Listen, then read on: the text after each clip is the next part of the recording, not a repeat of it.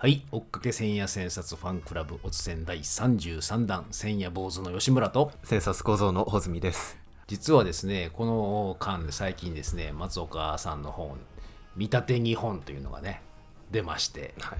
穂積君手に入れた。買いました買いました。ねまあ、この間の日本仏教シリーズを象徴するようなカバー表紙があの牛久の大仏家のでかい大仏が注いでた写真だよね。はいはいはい。ねあれはもともと2011年12年ぐらいに「週刊ポスト」で松岡さんが百字百景を連載されていてあれにはこうあの太田さんっていうねあの写真家の方が撮られた太田正蔵さんですかね写真撮られたのに松岡さんが文章をつけるっていう。そしてジャパンコンセプトが一つずつついてるっていうねうん。シリーズだったんですけども。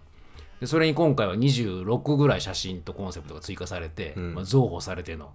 いや2000円以上のあの文庫本ですよ。高いでもすげえカラーページもそうそうそうそう。でもお得だよねおは得ですよあれね。冬ザルルとか素材とか新しいの入ってたよね。あれはどうですか穂積君は？いや僕もですねあの、うん。最近入手しましてうん。早速この最初の氏神はい。翻訳しました。いおお英訳やもう全部やろうとこれは。なるほど。もう趣味と実益を兼ねたそのうち穂積役の英語版見立て日本が見立てジャパンとかで出るのかな？見立てジャパンいやでもあれこそ外海外の人にも読んでいただきたいもんな確かにねって感じがすごくしていて。分かりやすいと思うね。海外の人からしてもね。ビジュアルでもわかるし、うん。まあ、あの今回あの実はつい先日終わったね。田中優子庵主の「マーン」の第3項でも僕と橋本三条の方でレクチャーもさせてもらいましてね、それにもこの「見立て日本」をあのふんだんに使ってレクチャーをね「えー合わせと結び」とい。うテーマだったので、まあ、その合わせと結びにつながるような流れでね編集八段金をベースにしながら組んでいったんですけども、うん。こういかようにもこのジャパンコンセプトがこう編集工学と重ねながら使えるなっていうふうに改めて実感しましたけどね。うん。うん。まあ、僕らもこの、えー方法日本面白いなっていうこの見立て日本をねあの読むのはまず最初なんだけどもそれをなんか使っていかなきゃいけないよね。そうですよね、ん。あこれが日本かとか思ってるだけじゃダメですねそうそうまだそうそう。そうあのこの見立て日本がでも面白いのはこう非常に写真と松岡さんのジャパンコンセプトにすごくこう飛びがあるじゃない。うん。溝と飛びっていう言い方を後書きの方で松岡さんもされていて後書きにはあの虚にいて、えーえー実をするべしみたいな松尾芭蕉の言葉が控えてるんですけど、まあ、そのこの溝とか飛び虚にいったぴょんと飛んで虚にそこから実を動かすんだっていう言い方を改めて書かれてましたうよね、ん。このその見立て日本がまさにそれの実践みたいになってるってところがね非常に面白い一冊かなとまあぜひ皆さんも入手していただけるとおいいかなと思います。はい。はい。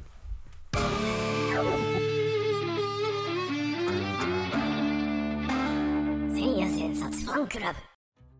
えーで1810夜、えー最澄と天台教団木内隆夫さんですかね。はいえーいよいよ日本仏教シリーズも最終章かなっていう感じがしますけれども。やっと最長ですか。ねええーこの日本の母体にもなってるというかいうふうにも言われている、まあ、天台のその元を作った最澄ですよね、うん。実はねこの最澄っていうとですねあの穂積君が編集工学研究所に入ってきた最初がバジラ高橋さんの林読座、はい最澄空海合わせ読みだったんだよね。いやそうだったんですよ、ね。いわくつきというか、うん。で僕自身あの一応実家が天台宗なのであはいはい、はい、あのお祖師様なんですけど。なるほど。ちょうど高橋さんがね結核とかで、まああの、だいぶ林読剤開けちゃってて、うん。でその復帰第1弾だったんだよね。そうですね。そうそうそう。いやもうなんかとんでもないところに来てしまったなと思いましたけど。うん なんで最長とか空海だから。いや最長とか空海をやるのかでもすごいなと思ってましたし、うん。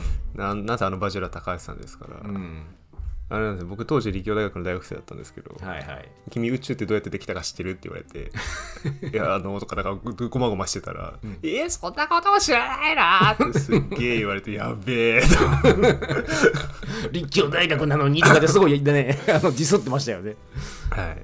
あの時ちょうどね復帰したばっかりで結核の治ったばかりだったんであの僕と穂積君だけだったんだよね聴衆がね。そうなんですよ。ね、すごい、まあ、贅沢というのか圧迫なのか分かんないけど。たった2人のためだけにねあのこうレクチャーするっていうすごい回でしたけすども。ごい回でした。はい。まああのそれと重なるわけじゃないけど冒頭にあのこれ最長の書のことがね千夜千冊松岡さん書かれてますよね。はいはいはいこの空海の書とも比較されてまた全然違うんだっていうどちらも大義士を手本にしながら違うとこ書かれますよね。でこの最長の書というのが、まあ、なんていうんですかこの律儀とか実直とかそういう感情を受けるっていうようなことも書かれてますよね。はいはいはい、うん、確かになんかこうまあこうまっすぐなというかしっかり書いてるのかなっていうか感じの印象を向けますけどねこれを見るとね。うん、でこの最長と空海って、まあ、あのここで漫画の岡崎真希さんの「あうん」も画像に載せられてますけどやはり同時代だったんでどうしても比較されますよね。うん。いろいろ曰くもあるっていうことで、はいはいはい。うん。ここで松岡さんが書かれてるのはちょうどその本の貸し借りをしてたという。うん。本こそがまあなんていうのか重要機密というか すごいですよね。本を率先して読むことっていうことが極めて重要だったのだということを書かそうでれてますすけど。よね本の仏教だったみたいなことも書かれてましたもんね、うんそうですね。最長は経蔵を整理してていろいろ補充するべき経典があることを痛感していたと。うん。で、まあ、まずはこういろいろ借りたかったわけですね。空海からもね。うん、でこれまもともとあのこう最長の比比叡山に結局あそこにですねやっぱこう大量の経典一切経を揃えたかったっていう気持ちはあったみたいですよね。うんそれが今その後の天台の展開というかね比叡山からいろんなものが出てきたっていうようなことにもつながるのかなって気もしますけどね。総合大学科だったんですねそうそうそう。でもう一個言うとあのさ最長はですね、まあ、有名なのが最長特一論争ですよね。はい三一言実総論ですか。うん三条と一条どっちなんだということですよね。いやこの三一の話ってここ最近の千夜に何度も出てきてるじゃないですか、出てきてる。でまあその都度軽くは触れられてたと思うんですけど、うん。なんかやっとここで全てのベールが剥がされたかのようなそうだよね。結構わかりやすい説明をうん。松岡さんがしてくださったなって感じがしたんですけど、はい、これはまあ言ってみれば三条っていうのが何かっていうのと一条っていうのが何かっていうことをちゃんと比較ををしてるわけですよね。うん。まあ、三条っていうのが、えー正門条、まあ、正門条正門っていうのは、まあ、あの修行者の教えを聞いて悟りを悟ろうというのが正門だと、はい。まああのえー声を聞くって書きますからね。うん。で円覚っていうのは自分でこう悟りを求うめると。ん。でまああのもう一個が菩薩なんだけども、まあ、菩薩はこう利己自利よりも利他を優先するみたいなね、はいはいえーそういうところがあって最長の一条の方は菩薩だけが悟りを開く道なんうん。いうことですよね。うん、この論争がこう何回も徳一と最長ってやってるんだけども、まあ、結局決着がつくって感じじゃなかったわけだよね。うん。でこのあの徳一は、まあ、由意識、まあまあ、っていうかもう由意識がこうみんな2人ともベースにあるから、うん。この僕もあのざっと諸茂樹さんの最長と徳一をちょっと見ましたけど、おーはいはいこれはやっぱこう陰陽つまり由意識をベースにしながらお互い論争してたっていうこととかが書かれてました。結構そこにページが割かれていて、で、まあ、有意識っていうとその周陰湯っていうこの3つで組み立ってるわけですよね。まあ、周っていうのはこういろいろこう議論したいテーマを出す。これはどういうことなのかと。で陰っていうのはそれにまああのこうどういうそれのエビデンスがあるのかっていうか原因があるのかそれがちゃんとした、まあ、あのものに寄ってる話なのかもう最初の時点でその原因がないというか因がないようなものとか否定されるわけですよね。うん。いやなもう言ってること意味わかんないっていうかもう全然わけわかんないってなるんだけどで湯っていうのがこう例えなんだよね。うん。あ比喩の絵です比喩の言う、つまりなんかじゃあ身近なこととか実際社会で起こっていることに照らし合わせてそれを言えるのかと。称号ができる照合できるのかそれ非常に面白いなと思ってね、うん編集術みたいですね。そうそう編集術的にもね周囲に言うっていうのはなんかこう抑えた方がいいなっていうのは思いますよね。だからその例えることができないようなもんっていうのはダメだっていう。あモデル化できないことがダメってことですね。そうそうそれって面白くない、ん。単に三段論法的なもんじゃないんだよね。確かに、うん。それだったらもうほとんどの今の西洋思想ってダメってことになりますそうなの例えてないとねいかんっていうことっていうのは非常にこの時の有意識の論の進め方が進んでますよね。うんでななおかつその徳一と最長のの議論の仕方はそのそのこれにのっとってるわけよ。あ周例え囲に言うにちゃんと例え話とかして例え話とかしつつやってるわけ。ただしそのこれもさあのさっき本の仏教って言ったけど本の引用合戦なんだよね。うーんうんここにこう書いてんじゃんこの仏教にはみたいな。はあうん、でそれがまあ、最長と特筆ではこう元にするもんが違っていたりとか、うんまあ、少し読み解きが違ったりするのもあるしなるほどであの面白かったのがそこの特筆はグー語っていうんだけどねそのこう同じ概念というか同じ言葉を使って議論しないとダメじゃないと。っていうふうにしてこういう特筆は言うわけだけどあの最長の方はいやもうこらお前が知らないだけで白木で使ってんだと。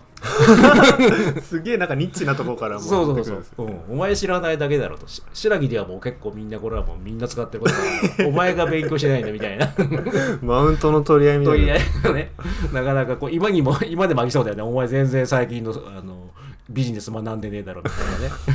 それなんかひろゆきみたいなまあそういう感じだったみたいです、はい。まあ、あとは法華経ですねやっぱ違うんですか？法華経は、うん、法華経の捉え方がやっぱり、うん。あの違う。あのまあ天台は当然のごとく法華経を一番重要視してますよね、はいはい。まあ、法華経が諸教の王とかというふうに言われるけども天台が法華経が一番っていうふうにしてるんだけど特筆の発想集の方は、まあ、法華経っていうのは大したことないと、うーん。うん。まあ、これはなんかみんなに分かりやすく言ったためのもんに過ぎないじゃんみたいな。なるほど。っていうところの捉え方が違うんでそこでも食い違いがずっと起こっていくっていうね、まあ、そこら辺があの結局結果が、まあ、最終的には最長の方が広まったから勝ったみたいに見えてるけど それはなんかでも歴史の後付けっぽい感じではありますよね。うん。でそれでちょっとあの、まあ、空海と最長という比較の方もちょっと話すると、まあ、空海の方もと最長の方も結局本の貸し借りで揉めて断絶するんだよね。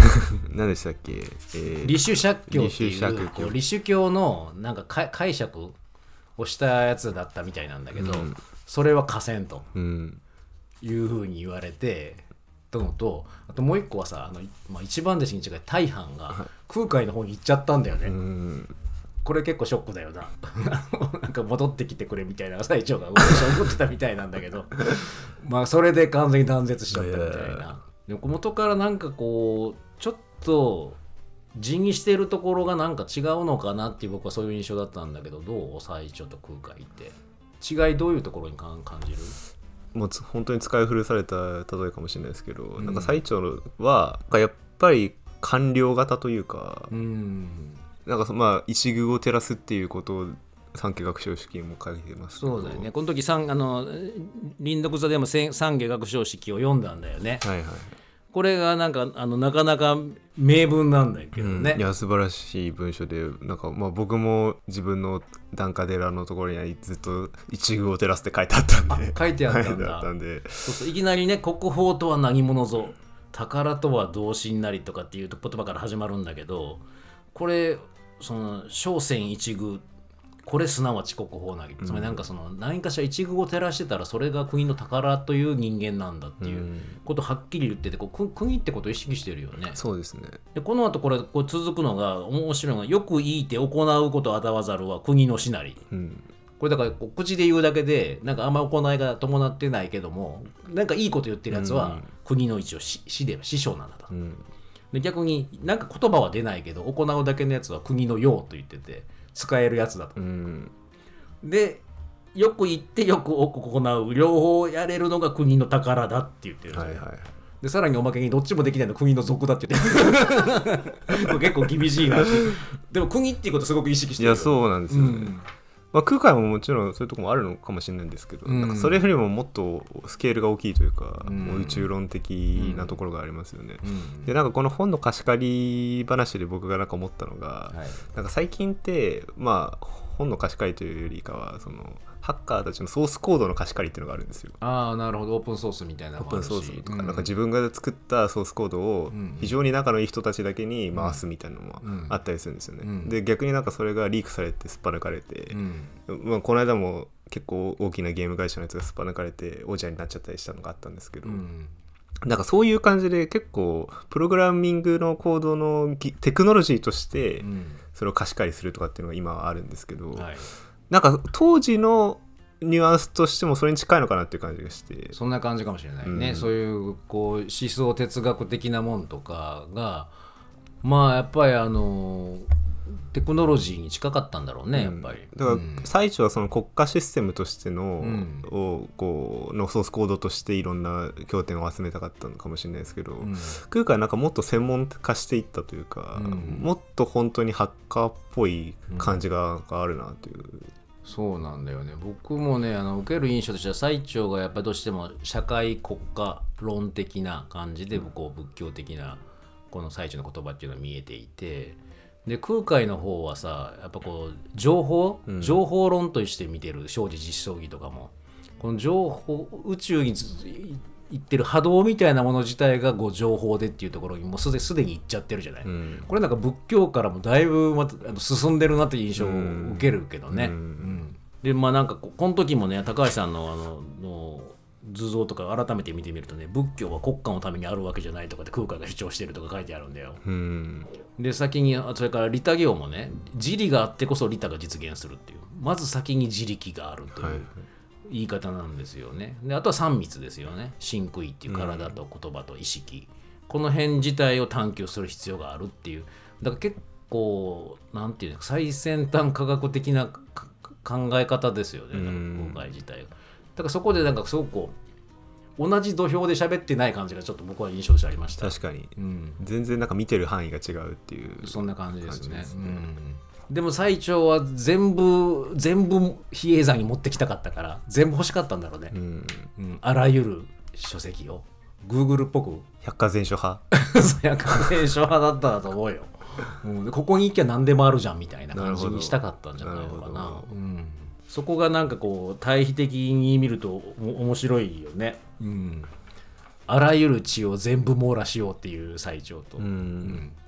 まあ空海の方は、まあ、もう明らかに密教の方が上だって言ってるわけだからね、うん。謙虚は見えてることしかやってないじゃんっていう。人間が認識できることしかやってなくって、うん。それ以外に見えてない部分があってそっちまでも全部実相として見る密教の方が明らかに上だっていうのが空海の考えだからね。ヘルメス的ですよね。そうそうそうそうここののた対比もねあのすごく興味深いんですけども。まあいろいろ論争をしつつまあなおかつ競競争反弱っていうのかな。共犯。共犯。こういうふうにしてどっちのあの教えの方がこう上なんだみたいなね、こう分けてわ分けると分かるじゃないけど、ん。分けていくっていうふうにして理解していくっていうふうにしていきましたよね。でその中で、まあ、あの陸道省や絵館による共犯の次に天台地義の五次八教説でおよそ流れが確立したって千円千冊でも紹介されてますよね。これ言い出したのが天台地義だったんですね。うん、だから天台の元だもんな。ううんんうん。でこの五次八教説はあのこれは大泉君がやったのかな？なんかこうまたこう図図版がバッチリ載ってるよね。はいはいはい。うん、この五次っていうのが華厳寺阿厳寺宝当寺般若寺法華涅槃寺っていうふうにねうん。こう分けられていてこれはなんかこう釈迦がこう悟りを開いていくプロセスを5段階に分けてるんだよねこれ。なるほど。うん、だからねこれなんかあの父とかさ楽とかさ乳素とかってこうなんかこうあのスジャータのあれじゃないけどさミルクじゃないけど。ああ乳製品。乳製品のあれに分かれてるの。第5とかですかね。そうそうそう。最後が醍醐味なわけ。あそうですね。うん。醍醐味チーズの味ですかね。そうそうそうそう。そうだからホッケー涅槃が醍醐味ですよってなるほど。なってるのよ。っていうのがこう5時5段階に分かれてるっていうのとこれもモデリングされてる。うん、であとは八教っていうのはこの華義の司教と化法の司教っていうふうに 4, つに分かれてるんだよね。なんかその方方法的な方とまあなんていうかその悟るプロセスみたいな感じなのかな。この4つぐらいに分かれていて、うん。悟り方みたいなのと内容の方と分かれてるって感じかな4と4で、はいはいはい。だから八教って言ってるけど4と4だよねこれ。うん。うん対になってるんですね。うん、でこれがあの造教って言ってんのはまあ象徴的なもんみたいです。像っていうのは？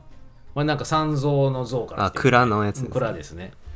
で次は通教っていうのはこれはなんか正門とか円覚とかいろんな人にも通じますよっていう意味での通通なんだね。なるほど。で、えっ、と別っていうのはですねこれこれはあの人によって教えが違うと。うん見えかつまりなんか人によって見えてることと考えてること違うから、環世界的な話ですうん、だからその菩薩的なもんじゃないと分かんないというわけよ別教は。そのお札って他者のために利他じゃん。うんだからこう利他の感じがないと教えられないというわけよ。そこが分かってないと、うんなるほど。それが別居なんだって。で遠居っていうのはこうもうまるっと融通無下というか、まあ、そういう別居的なものも含めてでも結局元に戻ると全部一色単にいけんじゃないっていう融通無下にいけんじゃないっていうのが遠居みたいですね。なるほど。うん。そういう感じで4つに分けてるみたいです。うん。でケギの方はなんかこれはもうあの頓教ざ全教不定教秘密教みたいな感じでこれもなんかすぐ悟るみたいなもんとちょっとずつ分かるっていううんのと、まあ、これも主女の能力がバラバラだから、まあ、それぞれ同一に言いながら別々の聞き方しちゃうしちゃうけど、まあ、それぞれに同じことを教えても違う風に学んじゃうっていうのが不定教みたいですね。うんで秘密境地なのなんかここれなんか変なんだけどさあのこう誰かこう何人かいるとするとこうそれぞれ別々に隔離してそれぞれに互いに知ることがないように教えるっていうのが秘密境なんだで秘密にするんだってこっちに例えば穂積に教えてることと橋本が教えてることはちょっと違うぞみたいなね、なるほど。うん、変えていくっていうのが、えー秘密境とかなんかこう教えなんか学び方のプロセスみたいなのの違いみたいな感じだよね。隠すんですね。うん、っていうのでなんか分けてるっていうんで五時八教っていうのが書かれてましたね。うん。まあでもこのこう社謙まあでもこれ謙虚的なプロセスっていうかね釈迦が説いていった教えっていうのをもう一度こうプロセスで見たっていうんでまああの空海と密教とかはこの釈迦をは大日如来が悟らせたんだと、うん。情報が悟らせたんだっていう感じなんでね、うん。大日っていうのは全情報って感じだから。でそれのプロセスを考えるっていうところで、まあ、そこも対比的ではあるんだけど、はいはい。まあでもこの天台が五時八教でをちゃんと分けて見せたっていうのが、まあ、この後大きかったのかもしれないですね。天台訪問の確率にはね。うん。うん。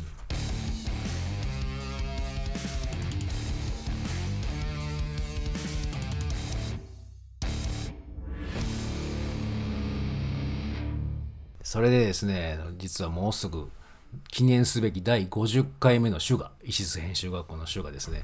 入門間近ということで、ね、はいはい。10月10日なんですよ。うん。実はですね今回の50周記念すべき回ということで田中優子先生にですね今後の50種の受講者限定で編集レクチャーをしてもらおうと、ええ。今そういう話が進んでおります。それいつ教えてもらえるんですか？もうすぐあのオープンしたいと思うんですけどね。これはあの優子先生が江戸の話をするんじゃないんですよ。うん。優子先生実は州も歯も理も、えー見事修了されてますからね。千里種ですからね。千里宗なんですよ。でそれがその種のじゃあ型をもう少し深めたりしかし拡張したりっていうふうにするにはどういうふうに言えるかっていうことを江戸ではなく語ってもらおうじゃないかと。すげえ。という非常にチャレンジングな試みなん。ですけどうん。でもしかも種の受講者限定ですからね。ね。これもうまだ入門間に合いますからぜひねやってもらいたいなとは思うんですけど。はい。どうなんですかね。おつせんの聞いててまだ編集学校やってない人も、まあ、何人かいらっしゃるでしょうねおそらく。まあいると思いますよねうちの母もやってないですからあ、そうかそうか。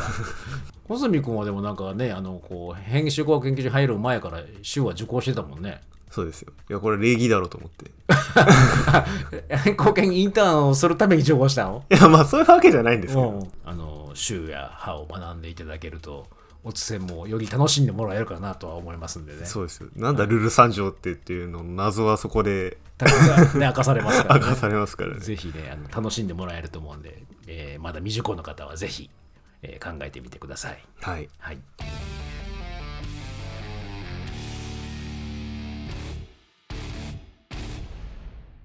でこの最長のね、まあ、てあの比叡山そしてね、あの延暦寺天台宗ですけどもここからがさまざ、まな、えー仏僧そして宗派が誕生していきますよね。うん。